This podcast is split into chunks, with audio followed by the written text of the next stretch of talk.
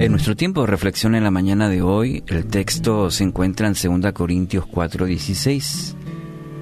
Por tanto, no nos desanimamos, al contrario, aunque por fuera nos vamos desgastando, por dentro nos vamos renovando día tras día. El apóstol Pablo, bueno, conociendo su historia y su ministerio, eh, sabemos que enfrentó muchas pruebas, dificultades y sufrimientos por anunciar el Evangelio. Pero de algo estaba seguro, que terminarían y tendrían una recompensa eterna. ¿Qué hace usted cuando enfrenta dificultades? ¿Cómo hace frente a los sufrimientos?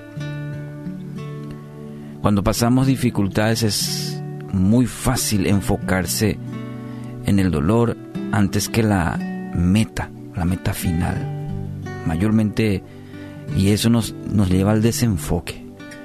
Debemos concentrarnos en la recompensa, recompensa que tendrá nuestra fe en Dios. Cuando creemos en los propósitos soberanos de Dios, podemos experimentar gozo y paz que Él nos ofrece tanta, cuánta necesidad tenemos de experimentar ello en este tiempo. Gozo y paz. Gozo y paz. Pablo se concentró en experimentar la fortaleza interior que proviene del Espíritu Santo y esto mismo él pide para cada hijo de Dios.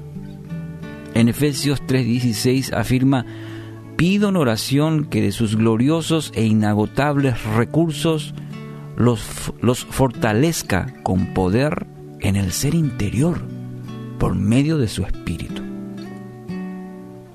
Entonces, si está pasando por algún dolor, si está cansado, cansada, quizás sin ganas de seguir, no permita que esa situación lo lleve a renunciar. En esta mañana reciba de parte de Dios este mensaje a su corazón no renuncie, no renuncie. La recompensa es eterna. Las situaciones que pasamos bien pueden ser pasajeras, pero la recompensa de la salvación es para siempre.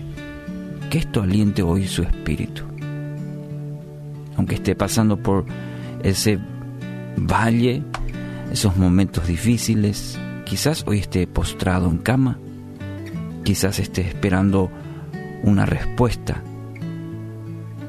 Quizás esté esperando unos resultados. Que este momento de espera, de debilidad le permita hoy, en el nombre de Jesús, experimentar el poder de Dios. Trayendo renuevo, trayendo dirección, fortaleza y nuevo ánimo. Lo será hoy y los demás días si decide confiar, depositar toda su vida en Dios.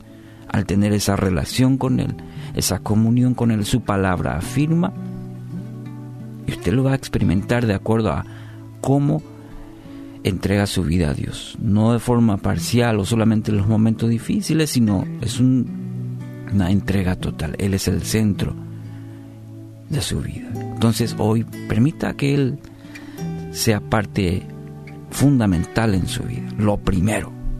Ora a Dios y pida este renuevo a su vida y confíe de que Dios hoy, en este momento, está obrando para su bien. En tanto, no se rinda.